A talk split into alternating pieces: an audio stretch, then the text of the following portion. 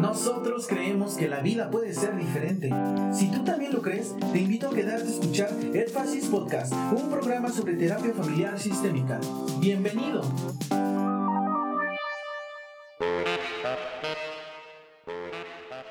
Bienvenidos a Énfasis Podcast, episodio número 4. Y bueno, esta, en esta ocasión vamos a hablar acerca de, de ambulante, pero no de las personas que andan por la calle, y en esta ocasión eh, es un poco distinto, pues no me acompaña como cada martes Silvia Juan Carlos, pero conmigo está Denise. ¿Cómo estás, Denise? Muy bien, gracias. Vamos a hablar un poco acerca de ambulante y es que el día de ayer estuvimos eh, pues de un lado para otro como, como un mero ambulante y para quienes no conozcan qué es el Festival Ambulante, es una organización sin fines de lucro que fue fundada en 2005 por Gael García Bernal, Diego Luna, Pablo Cruz y Elena Fortes eh, y está dedicada a apoyar y difundir el cine documental como una herramienta de transformación cultural y social. Y bueno, en esta ocasión pues han expandido sus sedes contando con eh, bueno, en este año la edición duodécima contó con la Ciudad de México, Oaxaca, Chihuahua, Baja California, Jalisco, Michoacán, Puebla, Coahuila, Querétaro y la próxima y última es Veracruz. En cada ciudad se proyecta durante una semana los documentales. Y bueno, estará hasta el 18 de mayo. Y el mismo 18 de mayo inicia en Veracruz hasta el 25, eh, para que estén al pendiente. Y bueno, ¿de qué va esta edición, Denise? Bueno, pues en esta duodécima edición del, del Ambulante, eh, su tema central o uno de los temas que más que tienen importancia es pues, la relación con los Estados Unidos, eh, la inestabilidad económica, las reformas estructurales y la escasez de recursos energéticos son temas centrales que tienen este, todos los documentales y películas que se proyectan. Bueno, esto también viene desde como una parte en que los creadores y gente involucrada pues empiezan a discernir y pensar cuál es como la situación que rodea, en este caso, al país, o sea, México. Entonces, esos son los temas centrales y, y ya. Sí, y más adelante, bueno, les vamos a compartir un poco de uno de los documentales que sí se centran en principalmente eh, en el territorio mexicano, pero hay documentales que igual se centran en otros países, eh, como puede ser Alepo, y del cual hay un eh, documental acerca de los cascos blancos.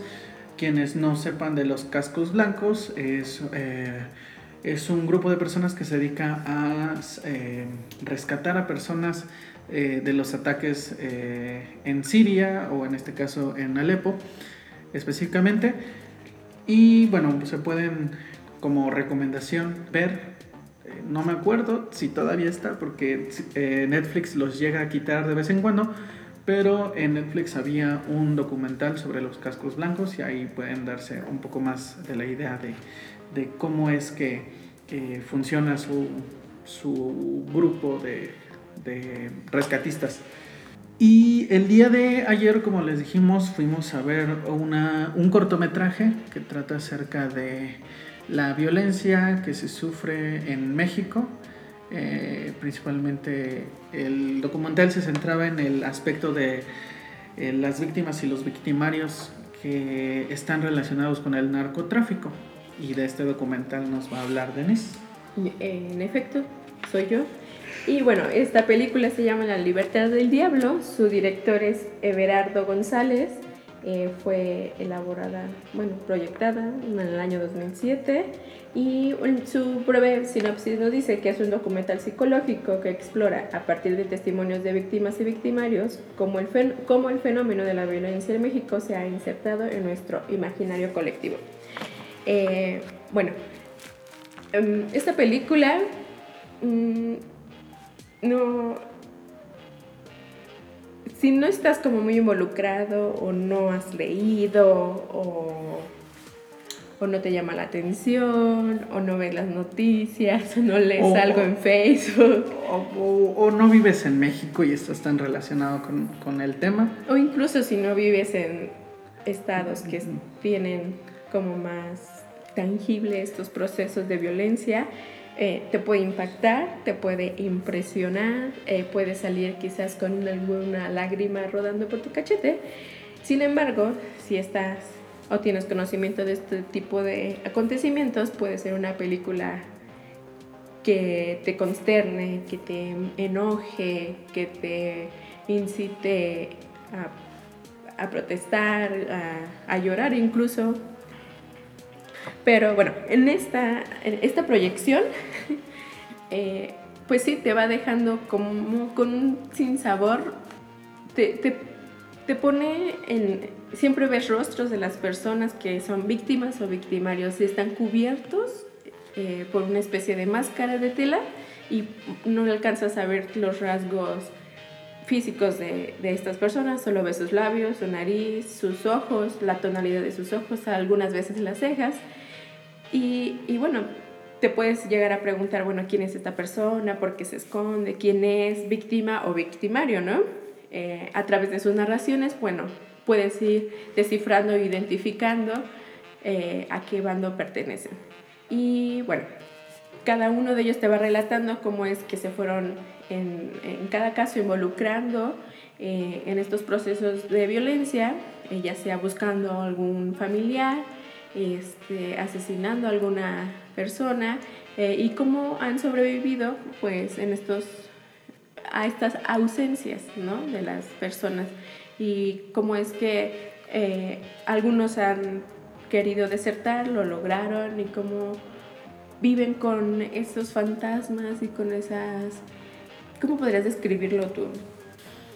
Pues inclusive lo menciona uno de los chicos que sale, que, bueno, es lo que, de las cosas que me impresiona y no, el ver a chicos tan jóvenes, digo, jamás dicen su edad, pero o sea, se nota que son menores de, de 25, de 25 años. y, y, saber su historia de cómo es que se, mm, se enredaron con el, con el aspecto del narcotráfico y escuchar sus historias de, de, cómo fue que mataron a su primera víctima, de cómo se sintieron. Y uno de ellos lo dice, o sea, es como el, el peso que, que, te trae el, el, hacer por primera vez, el matar a alguien y, y seguir haciéndolo aunque para ellos, como bien lo menciona, este, pues es entre más joven estés y más muertes tengas dentro de, de, ese ámbito. Dentro de ese ámbito, pues es como qué tan, eh, pues sí, qué tan chingón eres en eh, asesinando personas.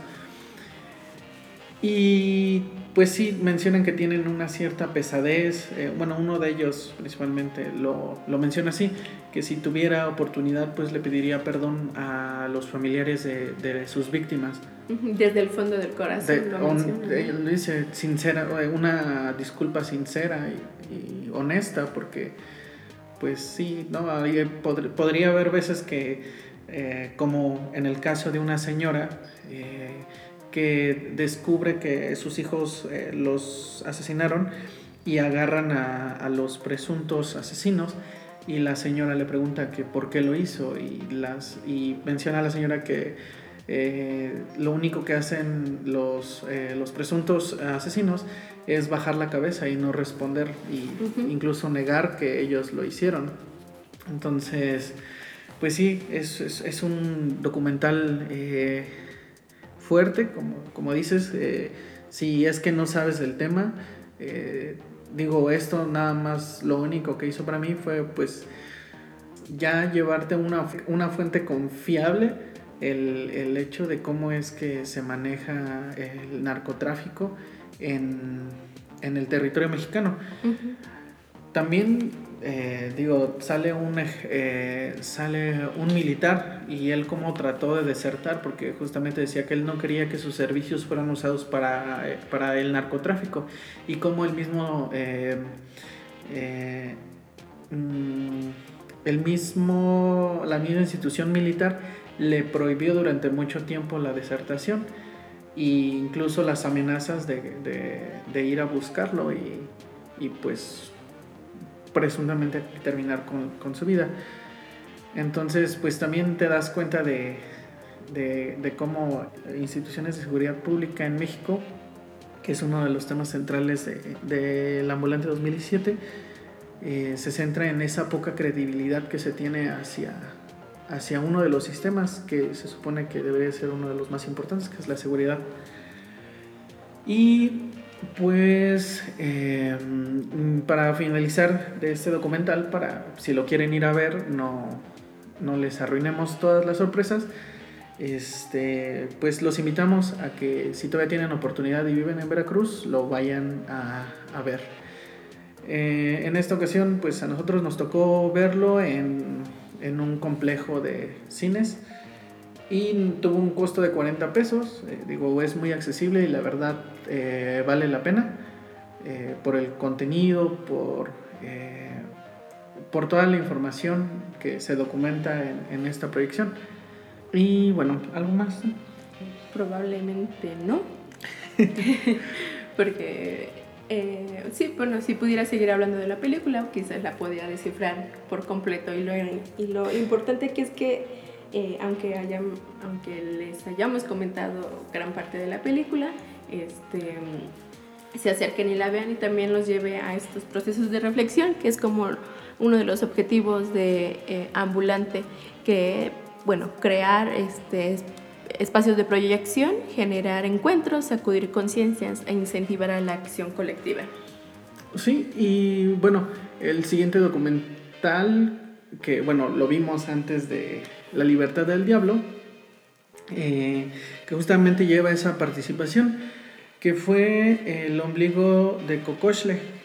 Entonces, esta es la historia de una mujer de 88 años que decide regresar al pueblo donde ella nació, donde ella creció, y donde pues eh, por azares del destino eh, sus dos hijos mueren y son enterrados en, esa comunidad, su esposo también muere y decide regresar eh, y bueno este documental se trata de la es la abuela del director que en este caso el director es David Antonio Martínez Pinacho de Oaxaca él decide grabar la historia de su abuela.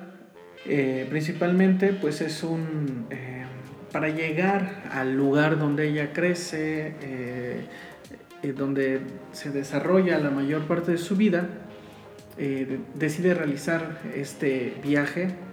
ella vivía en Puerto Escondido y pues para llegar a ese lugar pasa por muchas travesías y debe sortear muchos obstáculos.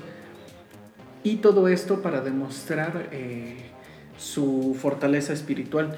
Y bueno, obviamente es una mujer eh, católica, entonces sinceramente pues me trae muchos recuerdos de, para mí, de mi abuela y de mi mamá, porque son dos mujeres que son muy católicas, entonces literal, o sea, puedes sentirte identificado si es que tienes a, una, a alguien que tiene tanta espiritualidad eh, en, esta religión y bueno, a lo mejor en cualquier otra, independientemente de si eres cristiano, católico o cualquier otra religión, eh, sin duda se ve, se ve la magnitud de la fe que, que, tiene eh, María, que es, bueno, es su nombre. bueno, además, bueno, creo que también te puedes sentir identificado al tener simplemente familia que haya nacido en lugares que no tengan tanto contacto con la tecnología y con los procesos de industrialización que vivimos, por ejemplo, aquí en Querétaro, ¿no? Eh, son personas que para algunos pueden vivir eh, de forma admirable, sin tanta luz, sin tantos lujos, ¿no? Entonces creo que estas personas también, eh, si tienes familia que viven en esas circunstancias, puedes sentirte identificado porque aparte tienen ciertas costumbres y el corto y este documental te lleva como a, a pensar en tus raíces, en, en, en, los lugares en que tú naces y la conexión que tienes con ellos, ¿no? Y que también la conexión con los lugares donde has nacido son tu fortaleza espiritual, ¿no? Bueno, creo que esos son como partes de lo que me hizo pensar este documental. Sí, es, es un documental que en particular Mm, para mí no es el gran documental, pero la verdad es que si tienen la oportunidad de verlo, este, pues sí, sí es recomendable. aparte de que en este caso, pues no tuvo ningún costo, es un cortometraje de 40, de 40 minutos, entonces pues no, no les lleva este, mucho tiempo. Y bueno, eh, como parte de, de, Ambulante, el generar una participación, en este caso estuvo presente la fotógrafa de este documental. Algunos de los asistentes eh, realizaron alguna interacción con ella, preguntándole cuál fue el tiempo de duración de grabación, de producción. Y comentaba eh, la chica que pues en general la grabación duró nueve días, eh, pero el, todo el proceso de producción y postproducción eh, fue alrededor de, un año. Y bueno, también le preguntaron de la, la relación que llegó a tener con, con, María. Entonces ella mencionó que pues primero el acercamiento fue sin cámara, después llevaron una cámara para hacer una entrevista eh, y así fueron, fueron poco a poco eh, llevándola que se familiarizara con la cámara y se soltara un poquito porque mencionaba que en ciertos momentos eh, María se seguía eh, intimidando o sintiendo un poco tímida con la cámara y no se soltaba a, dar esos em, grandes momentos personales de su vida. Y bueno, esa es como, como la, interacción que, hace que, se vuelva un poco más participativo eh, en esta ocasión ambulante. Y bueno, ya para, terminar, este, ¿tienes alguna... Ah, vamos a comentar eh, algunos documentales rápido. Bueno, eh, el primero se llama Comunión es un documental que trata acerca de un adolescente que se llama Hola. Por azares del destino hace que em, tenga un proceso de maduración más, eh, más rápido porque eh, su papá es alcohólico, eh, su mamá ya no está con ellos y tiene un hermano el cual tiene la condición de autismo y por el cual tiene que em, pues ver eh, porque obviamente su papá no se va a hacer cargo de él. Entonces es, un documental que se va a estar proyectando el día de mañana, o sea, el día de hoy, el día de hoy, martes 18. Eh, y también pueden checarlo en la cartelera de eh, Veracruz si lo quieren ver. Pueden lanzarse a Veracruz a ver los documentales que no alcanzaron a ver en Querétaro. Mm, y bueno, ese sería uno que, que, en lo personal a mí me llama la atención. ¿Tú tienes uno? Eh, sí, se llama Hermanos. Y bueno, en la sinopsis, eh, bueno, es por la directora Aslaug Holm de Noruega, de Noruega.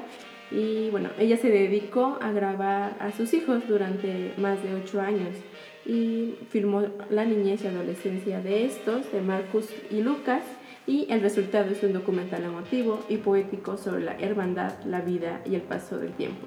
Yo creo que también como el interés que te puede despertar algún documental es como es la circunstancia en la que tú la circunstancia que por la que estás atravesando, las experiencias que tengas en el momento y este a mí realmente me llama la atención porque bueno, tengo una hermana lejos, entonces en la sinopsis resulta ser un poco atrayente, entonces, bueno, bueno, a ver qué nos depara, qué experiencia nos deja este documental. Y bueno, les pedimos una disculpa, tuvimos que parar la grabación por cuestiones técnicas y lamentablemente Denise ya no nos pudo seguir acompañando para hacer el cierre de esta edición. Asimismo, ah, pues sin más, les agradezco habernos escuchado y esperamos que la próxima semana esté con nosotros, al igual que Silvia y Juan Carlos. Les recordamos eh, nuestras redes sociales, en Facebook nos encuentran como EdfasisMX, asimismo como en Instagram. En YouTube nos pueden, pueden suscribirse a nuestro canal. Tenemos unos videos de Bradford Kinney hablando acerca de el Helling Hair entre otro tipo de contenido que vamos a tener próximamente, que estamos preparando, así que váyanse suscribiendo. Sin más, por el momento los dejo. Esto fue Edfasis Podcast. Yo soy Rafael Jiménez y nos vemos hasta la próxima semana.